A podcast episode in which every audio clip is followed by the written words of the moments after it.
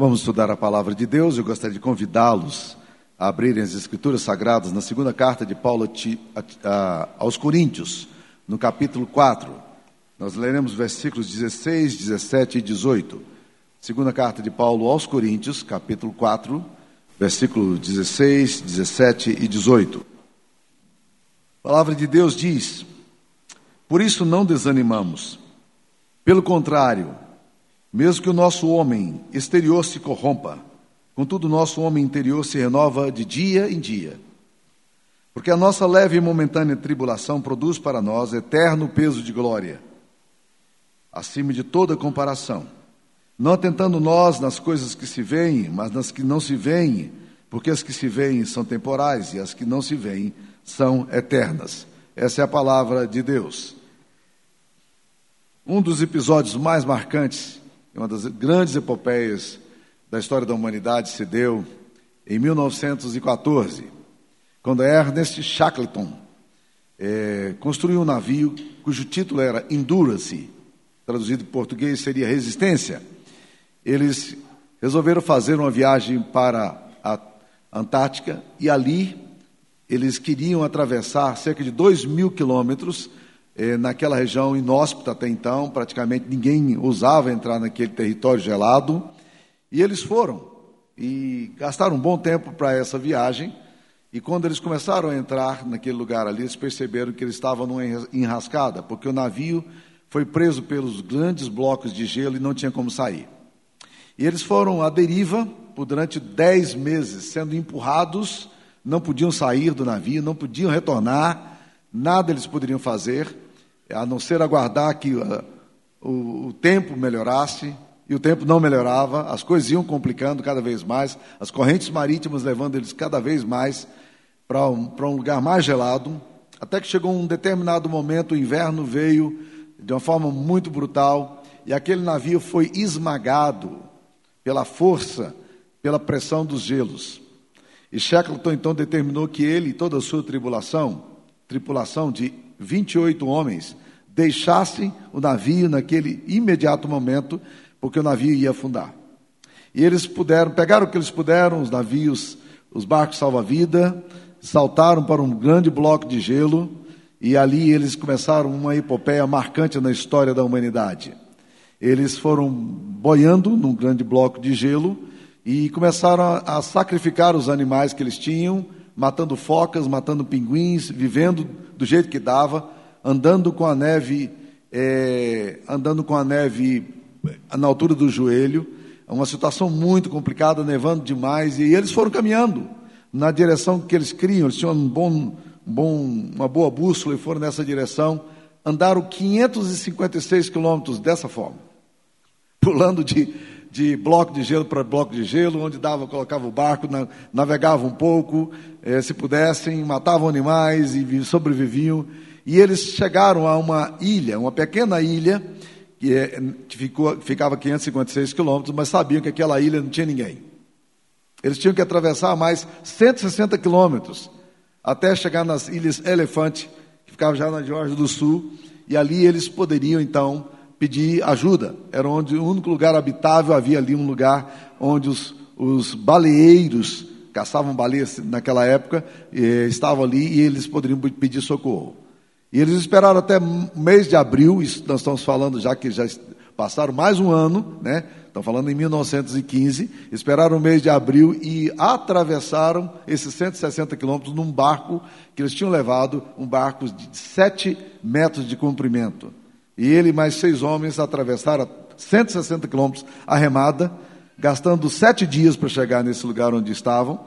E quando eles chegaram ali, eles finalmente conseguiram pedir ajuda, mas não sabiam que se os 22 que tinham ficado para trás estavam mortos ou não. E voltaram para resgatar os, os, os 22 que haviam ficado para trás, e todos eles estavam vivos. Nenhum dos 28 morreram. Então é uma das maiores epopeias da humanidade. Você pode encontrar esse episódio no, no YouTube, vale a pena assistir, é, é desafiador, é muito interessante ver como esses homens conseguiram sobreviver de uma forma tão tremenda. Por que, que eu estou falando sobre isso? Porque esse texto que a gente está estudando, William Barclay dá a esse texto o título de, de O Segredo da Resistência. e não cita Shackleton. Shackleton foi uma experiência que uma história que eu tinha ouvido e estou colocando aqui no sermão. Mas o segredo da resistência. Como é que você faz para resistir? Resistir a dias maus, resistir às tribulações, resistir às frustrações, resistir às traições que você sofre, resistir aos políticos inescrupulosos, resistir a épocas de calamidade, a traições, a dores, a perdas, a lutos, a doenças. Na verdade, nós vivemos numa vida em que exige de nós resistência. Na verdade, nós vivemos dias em que exigem de nós resistência. Como é que nós vamos resistir a tanta oposição? E na medida em que você vai ficando mais mais velho, eu vou usar a expressão maduro, só para um eufemismo aqui, você vai se tornando cada vez mais cínico em relação a essas coisas que acontecem. Você olha tudo isso e você diz, rapaz, onde é que vai parar tudo isso? Mas você lembra que na história da humanidade, tantas e tantas vezes, essas coisas complexas com as quais a gente aflige tanto, sofre tanta tribulação, elas sempre passaram na história e vão acontecer novamente, por quê? Porque a diferença como diz Francis Schaeffer, a diferença entre capitalismo e comunismo é uma só. No capitalismo, o homem oprime o homem, e no comunismo é o contrário. Entenderam? Né? Então, as, as coisas são muito complicadas. Como é que você resiste a dias maus? Como você resiste a perdas e lutos de gente que você ama profundamente? Como é que você resiste a doenças que você tem que enfrentar, com as quais você sequer conta? Você sequer imagina que possa acontecer na sua história. A história desse texto aqui, o que o apóstolo Paulo escreve, ela é muito importante para a gente poder pensar nisso aí. Naquela dimensão de que, de, do grande sertão de veredas, Guimarães Rosa, que diz viver é muito perigoso. Viver é muito perigoso. Como é que nós podemos enfrentar? Então, ele dá três segredos aqui para a gente poder resistir. E esses segredos, meus queridos irmãos, eles falam muito ao meu coração.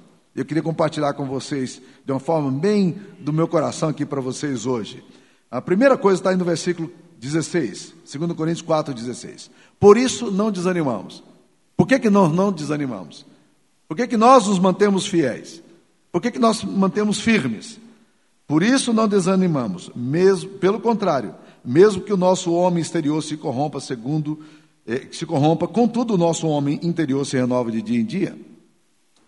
Primeiro segredo que ele dá aqui é o seguinte: nós precisamos compensar a fraqueza que a gente tem com a compreensão de uma beleza interior. Isso é muito desafiador.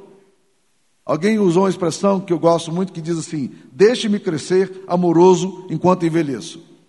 Mas eu queria usar, parafrasear essa frase dizendo assim: deixe-me crescer com a fé robusta enquanto eu envelheço. Porque do ponto de vista físico, meus queridos irmãos, a gente vai percebendo que o nosso corpo cada vez vai se tornando mais frágil. Eu me lembro que aos 50 anos de idade, eu acordei um dia, e foi uma experiência muito interessante, porque eu acordei e olhei para cima e estava tudo rodando. O que está acontecendo? Será que é terremoto, alguma coisa? Não, não, era só uma labirintite. Eu nunca tinha passado por nenhuma enfermidade tão complicada como essa. E graças a Deus resolveu facilmente também. Mas eu, eu estava ali literalmente percebendo no meu corpo, dizendo: oh, é, negócio é assim mesmo. Há uns dias desse atrás eu estava, voltei de uma caminhada, estava feliz com a caminhada, amo, amo caminhar. E aí voltei feliz, sentei com a, com a Sara ali, fiquei conversando. Quando eu levantei, ela disse: Você está mancando? Eu disse: É, um jeitinho aqui na perna, né? E daí eu fui observando que o jeitinho na perna ia complicando cada vez mais, né? Aí eu procuro ajuda para pessoas que entendem desse assunto. Um médico fala uma coisa, outro médico fala outra coisa e tal. Descobri que eu estava com artrose, a minha perna estava inchando, né? Essas coisas, eu nunca tive artrose antes, mas eu também nunca tive 63 anos antes, né? Essa é a grande verdade. O apóstolo Paulo está falando, nós precisamos compensar a fraqueza externa com a compreensão de uma beleza interior. Alguma coisa precisa surgir na nossa vida. Quando eu leio a narrativa de Caleb, Caleb foi um dos companheiros lá, ele e Josué, que quando estavam entrando na terra, ele, os dez espias ficaram muito desanimados, e esses dois disseram: Não, Se o Senhor se agradar de nós, nós vamos devorá-los como pão e vamos à luta. E por causa disso, eles tiveram o direito de entrar na terra prometida. Josué e Caleb. Os anos passaram. Caleb tinha em torno, em torno de 40 anos nessa época. Foi para a guerra, lutou. Lá pelas tantas, ele estava pleiteando um pedaço de terra para sua família. E ele procurou Moisés. Ele fala: Moisés, eh, eh, ele procurou Moisés. Ele disse: Moisés, eu estou querendo que você me dê um pedaço melhor de terra. Eu quero te dizer, Moisés, que eu estou muito bem. Eu estou com 80 anos, mas eu estou assim. Eu estou do mesmo jeito que, que eu estava quando eu tinha 40. E eu leio esse, esse texto aqui e falo: eu fico feliz com a licença poética do meu amigo Caleb, do meu irmão Caleb. Mas 80 anos, você está do mesmo jeitinho no 40, é ruim, hein? Não vai dar mesmo, não tem jeito, né? Eu sei que há pessoas que 80 anos que estão com entusiasmo maravilhoso, eu sei que tem um moral maravilhoso, uma disposição tremenda, mas o que, a gente precisa aprender a fazer? O grande risco da nossa vida é quando você envelhece fisicamente e você envelhece também emocionalmente. Você, você não compensa o seu envelhecimento, a sua fraqueza exterior, com a beleza interior que você precisa ter. E nós precisamos aprender isso. Por quê? Porque se você vai envelhecendo mal-humorado, se você é daquele tipo que dá azia em pacote de sonrisal, daquele tipo chato, que vai ficando velho chato, né, que coloca o seu dedo na, no leite e vira coalhada na hora pela sua chatice, né? É tão azedo a esse ponto. Daqui um pouco, nenhum filho, nenhum neto, ninguém quer abraçar você, ninguém quer cumprimentar você, ninguém quer estar ao seu lado. O apóstolo Paulo fala que nós não desanimamos, porque mesmo que o nosso homem exterior se corrompa, e é realidade, contudo, o nosso homem interior se renova de dia em dia. Então nós precisamos é, ter boas disciplinas do, do, do coração, boas disciplinas devocionais, boas disciplinas de amor. E essas coisas vão fazer com que a gente envelheça renovando dia a dia. Eu li um texto admirável do Henry Newell, que é um, um homem que fez muito trabalho com, com pessoas deficientes físicas, um trabalho lindíssimo dele. É um homem lido tanto por católicos quanto por protestantes, escreve muito bem, já falecido. E ele, então, narra algumas experiências dele vivendo essa dimensão num livro chamado Filho Pródigo. Ele começa dizendo o seguinte: olha, nós precisamos entender que a parábola do filho pródigo não é parábola do filho pródigo. Jesus não queria contar a parábola do filho. Jesus queria contar a parábola do pai, porque o texto começa dizendo: certo homem tinha dois filhos. Então a parábola é sobre certo homem, é sobre o pai. E ele diz: quando nós interpretamos a parábola do filho pródigo, nós temos a tendência de nos identificarmos com o filho relativista moral que sai de casa, ou nos identificarmos com o filho que é justo, que é trabalhador, mas que é mal-humorado, que é um chato e que é um homem que não consegue aceitar as pessoas quando elas erram. Ele não é reconciliador. Mas o que, que o pai faz? O pai cuida tanto do filho que sai, quanto do filho que fica, porque os dois precisam ser orientados. Aí ele diz: o ponto daqui da parábola que nos tem que desafiar é que nós não precisamos, nós não devemos é, focar os nossos olhos nos dois filhos, mas nós precisamos focar os nossos olhos no pai. Como é que é o pai? Ele diz: tem três características do pai. A primeira característica, o pai é perdoador. Porque os dois filhos são intragáveis. Ele precisa aceitar e amar os dois filhos. Segundo, o pai é, ele provoca reconciliação. Os dois filhos estão brigados. Ele é aquele que une, ele é aquele que traz unidade, é aquele que tenta aproximar as pessoas na sua diferença. Mas mais ainda, o pai é aquele que age com generosidade. É a pessoa que é generosa no trato com os dois filhos porque ele é generoso com o filho que saiu, perdoando-lhe e dando-lhe anel, colocando sandálias nos pés, matando um, um, novilho cevado, e ele é generoso com o filho que, que ficou em casa e que de forma nenhuma está conseguindo entender o seu coração. Então, meus queridos irmãos, quando eu ouço, quando eu penso nessa parábola na perspectiva do Henry New, me faz muito bem olhar para mim mesmo e dizer: eu estou envelhecendo com celebração, com alegria, ou estou envelhecendo com mau humor, com chatice? O apóstolo Paulo fala mesmo que o nosso homem exterior se corrompa, vai corromper. Você vai colocar botox, beleza. Você vai fazer cirurgia plástica, excelente. Você vai comer saudavelmente, excelente. Você vai para a academia, maravilhoso, mas não adianta não. As rugas vão aparecer mesmo, né? O seu corpo tem um prazo de validade, sim, né? E daqui um pouco não adianta. O seu velho, o seu corpo vai se corromper. Então, entenda isso, para você não sofrer tanto. E vá ao mesmo tempo renovando o seu homem interior.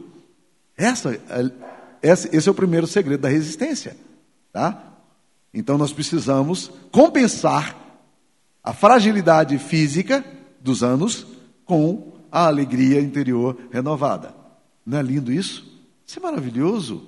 Mas vamos lá. O segundo princípio que o apóstolo Paulo vai colocar aqui está no versículo 17.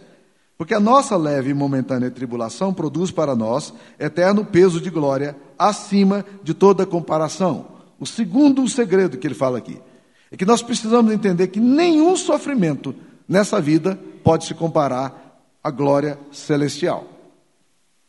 Não tem termos de comparação. Isso para nós é muito importante, por quê? Porque nós somos uma sociedade imediatista. Nós nem gostamos de falar do céu. Nós falamos, nós que cremos no céu, na vida eterna, mas esse negócio é um negócio assustador, e nem, nem quer cantar sobre o céu. Antigamente, os hinos, as pessoas cantavam muito sobre o céu. Hoje, se gente não puder to não tocar nesse assunto, gente não vai tocar nesse assunto. Vamos cantar aqui na vitória, no triunfo, na glória, sei o quê, né? mas vamos falar de céu. Não, esse negócio é meio, meio complicado, vamos deixar aí. Mas a Bíblia está dizendo aqui que o segundo segredo aqui é exatamente entender que nenhum sofrimento dessa vida pode se comparar à glória celestial. Nós precisamos ter sempre os olhos naquilo que eu falei no dia 31 de dezembro, que nós não podíamos perder a dimensão da transcendência. Nós estamos perdendo muita capacidade de, ver as coisas com transcendência, de realmente entender que há uma realidade espiritual, de que há uma glória celestial. E a palavra glória, Shekinah, em hebraico, ela, ela dá a ideia de peso, de alguma coisa profunda, de alguma coisa eh, que, que, que, que, quando você experimenta esse negócio, é um negócio de uma dimensão muito séria, muito bela. Eu conheci um pastor em Belo Horizonte que me contou a história. Ele era, ele tinha uma família de oito irmãos. E ele contou a história de que a sua mãe adoeceu seriamente, mulher muito crente, e os filhos todos começaram a se aproximar, todos com formação cristã. E chegou e ela, cada um deles estava entrando e olhando a mamãe, de certa forma despedindo da mãe. E aí ela chamou ele pertinho e disse: "Deixa eu cochichar no seu ouvido aqui". E cochichou no ouvido dele dizendo assim: Pare de orar com seus irmãos lá, porque vocês estão me atrapalhando. Não ore mais por mim. Vocês estão me atrapalhando e para a glória. Para com isso, né? E de fato eles pararam de orar e ela morreu naquela tarde. É interessante pensar nisso, essa contemplação da glória, essa dimensão de alguma coisa que nós nem sequer fazemos ideia. A Bíblia fala que nem olhos viram, nem ouvidos ouviram, nem jamais penetrou em coração humano o que Deus tem preparado para aqueles que o amam. Mas esse texto precisa ser entendido na dimensão ainda mais profunda. Porque o apóstolo Paulo fala, mas Deus nulo revelou pelo Espírito. Deus nos revelou essas coisas pelo Espírito. Nós não seríamos capazes de penetrar nessa glória. Mas Deus nos revelou pelo Espírito Santo. Eu gosto muito do C.S. Lewis. E sempre encorajo adolescentes e jovens a ler C.S. Lewis, mas as pessoas velhas também podem ler C.S. Lewis, vale a pena. E ele, no, no, livro dele chamado A Última Batalha, que é o último livro da série Nárnia, ele conta, ele narra o seguinte, já para encerrar o livro. Ele narra o seguinte: eles logo, abre aspas, eles logo se viram caminhando e atrás deles uma enorme procissão, subindo rumo a montanhas mais altas do que jamais se poderia imaginar neste mundo mesmo que essas existissem e pudessem ser vistas aqui. Naquelas montanhas, porém, não havia neve, só florestas, doces pomares, cachoeiras reluzentes, uma acima da outra, subindo para sempre. E à medida que eles subiam, A terra por onde passavam ia se tornando cada vez mais estreita, com um vale profundo de cada lado. E do outro lado do vale, a terra que era a verdadeira Inglaterra ia ficando cada vez mais perto. A luz adiante foi ficando cada vez mais forte, e Lúcia notou que uma infinidade de penhascos multicoloridos erguia-se à frente deles, como uma escadaria gigante. Foi aí que ela esqueceu tudo mais, ao ver que Aslan, que é a representação de Deus, né? Que Aslan, o Deus, vinha em pessoa, descendo, saltando de um rochedo para outro, como uma cascata viva plena de beleza e de poder. E a primeira pessoa que Aslan chamou para perto de si foi o jumento enrolado. Nunca um jumento pareceu tão bobo e tão sem jeito quanto enrolado ao se dirigir ao encontro de Aslan. E ao lado desse, ele mais parecia um gatinho, perto de um cão São Bernardo. O leão abaixou a cabeça e sussurrou para o jumento algo que fez suas murcharem suas compridas orelhas. Mas logo em seguida, Aslan lhe disse algo que fez suas orelhas empinarem de novo. Os humanos não conseguiram escutar coisa alguma. Então Aslan voltou-se para eles, dizendo: Vocês ainda não parecem tão felizes como eu gostaria. E Edmundo respondeu: É que estamos com tanto medo de sermos mandados embora, Aslan. Já fomos mandados de volta ao nosso próprio mundo tantas vezes. E Aslan lhes disse: Não precisam ficar com medo. Vocês ainda não perceberam? Eles sentiram o coração pulsar forte e uma leve esperança foi crescendo dentro deles. E Aslan lhes disse: Aconteceu mesmo um acidente com o trem. Seu pai, sua mãe e todos vocês estão mortos, como se costuma dizer, nas terras sombrias. Acabaram-se as aulas, chegaram as férias, acabou-se o sonho, rompeu-se, rompeu amanhã. E à medida que ele falava, ele já não lhes parecia mais um leão. E as coisas que começaram a acontecer a partir daquele momento eram tão lindas e grandiosas que eu não consigo descrevê-las. E para nós, isto é o fim de todas as histórias, e podemos dizer com absoluta certeza que todos eles viveram felizes para todo sempre. Para eles, porém, foi apenas o começo da verdadeira história.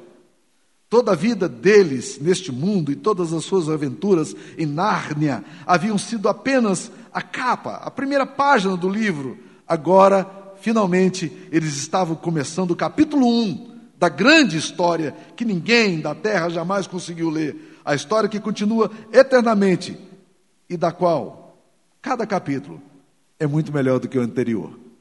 Fantástico, não? Nós precisamos entender essa dimensão. É isso que o apóstolo Paulo está falando. O segundo segredo é entender que nenhum sofrimento dessa vida pode se comparar à glória celestial. Vamos ao terceiro segredo. Está no versículo 18 não atentando nós das coisas que se veem, mas que nas que não se veem, porque as que se veem são temporais e as que não se veem são eternas.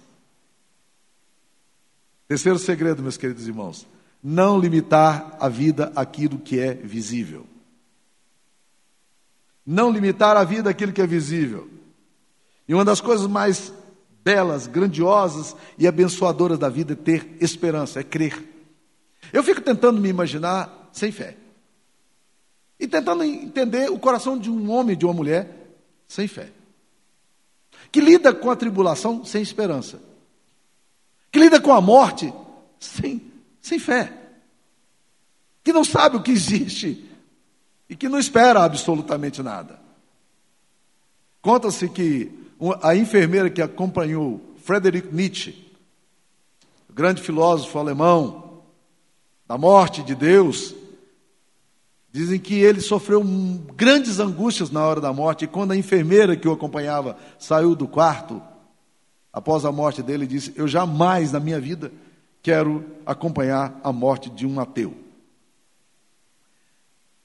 Como é que se vive sem esperança? Como é que se vive sem fé? O apóstolo Paulo diz aqui: nós não podemos atentar apenas nas coisas que se veem, porque as que se veem as que, as que se veem são temporais, as que não se veem são eternas. O salmista diz: Eu elevo os olhos para os montes, de onde me virá o socorro? Ele está olhando para, para os céus e dizendo: O meu socorro vem do Senhor, que fez os céus e a terra.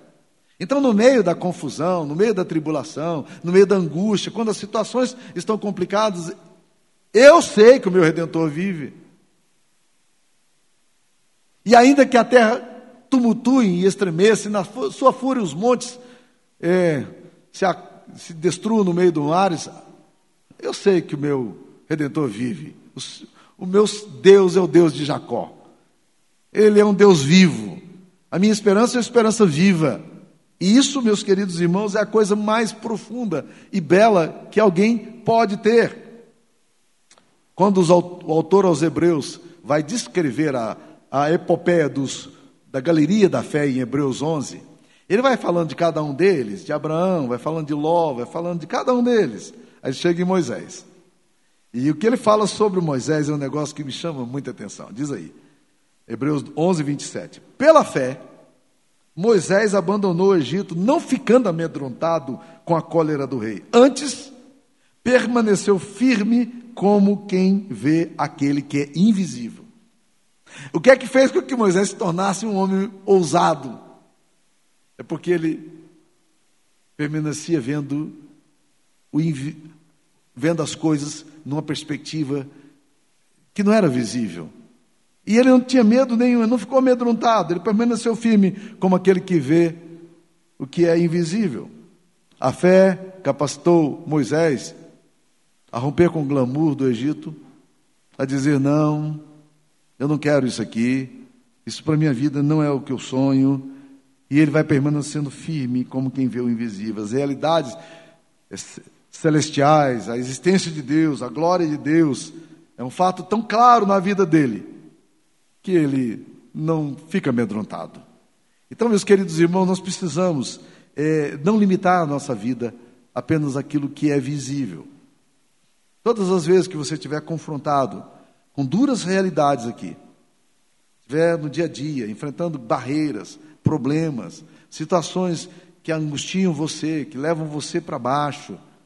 Comece a ter a perspectiva de alguma coisa celestial, de uma coisa que transcende esse momento que está vivendo. Há uma história por detrás dessa história sua. Dá um, tem a capacidade de olhar um pouquinho acima disso aqui, né? Olhe um pouquinho acima. Norman Vincent Peale conta a história de que um dia ele estava viajando de avião e ele cresceu próximo às montanhas Shasta, na Califórnia. E da casa dele ele podia ver aquela cadeia montanhosa assustadora. Ele sempre tinha muita vontade, como adolescente, de subir aquilo ali. Até caminhou um pouquinho, mas era tão grande, era tão gigantesco, aquele negócio era tão impressionante. Um dia ele pegou um avião e ele olhava aquelas montanhas de cima, e aquelas montanhas pareciam tão pequenininhas, minúsculas, parecia tão fácil passar por aquilo tudo. Eu acho que é exatamente essa dimensão da gente olhar as coisas, né? não apenas na visibilidade, não apenas aquilo que é temporal. Nós temos estado assustados com a política brasileira, muitas pessoas angustiadas com isso, muitas pessoas com medo. E todas as vezes que eu começo a me tornar também angustiado e, e preocupado com essas coisas, eu, eu quero me lembrar do que a palavra diz: que o Senhor reina, há um Deus que reina, há um Deus que tem controle da história, tudo está no controle dele. Aí eu transcendo, aí eu saio de, dessa experiência da visibilidade, da horizontalidade, começo a ter a dimensão dos céus. Aí eu não eu não fico olhando apenas as coisas que são temporais. Eu quero ver perspectiva. Eu quero ver sonhos. Eu quero ver que a graça de Deus e a glória de Deus no meio da confusão. E muitas vezes na história foi assim mesmo. No meio do caos era que Deus se levantava e fazia grandes coisas. É no meio do caos que a igreja prevalecia. É no meio da dor e da perseguição que as missões avançavam. Homens se tornaram fortes e mulheres corajosas, fé ousada no meio da tribulação transcender, caminhar, olhar essa coisa com perspectiva da eternidade. Eu quero concluir com a fala de Jesus. Jesus percebeu que o momento dele de deixar os discípulos estava chegando. Depois de três anos de caminhada, de discipulado, todos os dias estarem juntos, estava, era hora dele ser glorificado. E a expressão que ele usa em João 17 é muito interessante, que está indo para a cruz. Ele fala, pai, é chegada a hora do seu, do seu ser glorificado. Eu vou para a cruz e o Senhor, a glória do Senhor. Está tudo certo. Vamos lá. E ele percebe que os discípulos não estão entendendo muito bem o que está acontecendo. Eles estão preocupados, eles estão, eles percebem que as pressões políticas e históricas estão muito fortes. Que Jesus está debaixo de grande ameaça e eles também estão ameaçados. E Jesus chama os discípulos e diz em João 14: Não se turbe o vosso coração. Credes em Deus, crede também em mim. Na casa de meu pai há muitas moradas. Se assim não for, eu vou-lhe teria dito, pois vou preparar-vos lugar. E quando eu for e vos preparar lugar, voltarei e vos receberei para mim mesmo. Para quê? Para que onde estou, estejais vós também. Fantástico, né? Jesus chama os discípulos e diz: vocês precisam olhar um pouquinho acima. Vocês precisam ter uma percepção um pouco mais espiritual de, de tudo que está acontecendo. Sua casa, as dores, problemas de saúde, enfermidades, questões financeiras. O que Deus está querendo te ensinar? Questões políticas. O que Deus quer ensinar a nós nesse momento? Como é que eu preciso aprender de Deus? Preciso crescer nessa dimensão da glória de Deus, transcender tudo isso aí e olhar as coisas com perspectivas dos céus. Nós vamos orar. Vamos orar, irmãos. Pai, nós glorificamos o Teu nome pela mensagem recebida, que nos inspira e nos leva a confiar e a depender da graça soberana do Senhor sobre a nossa vida.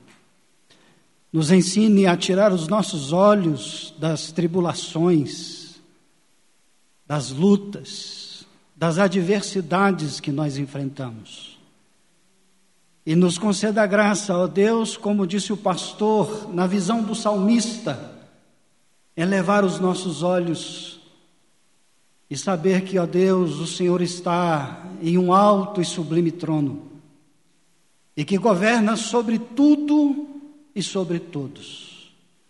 Concede graça, Senhor Deus, a cada um de nós. É o que te pedimos em nome de Jesus. E agora, irmãos, que o Senhor vos abençoe e vos guarde. Que o Senhor faça resplandecer o rosto dele sobre vós e vos dê a paz.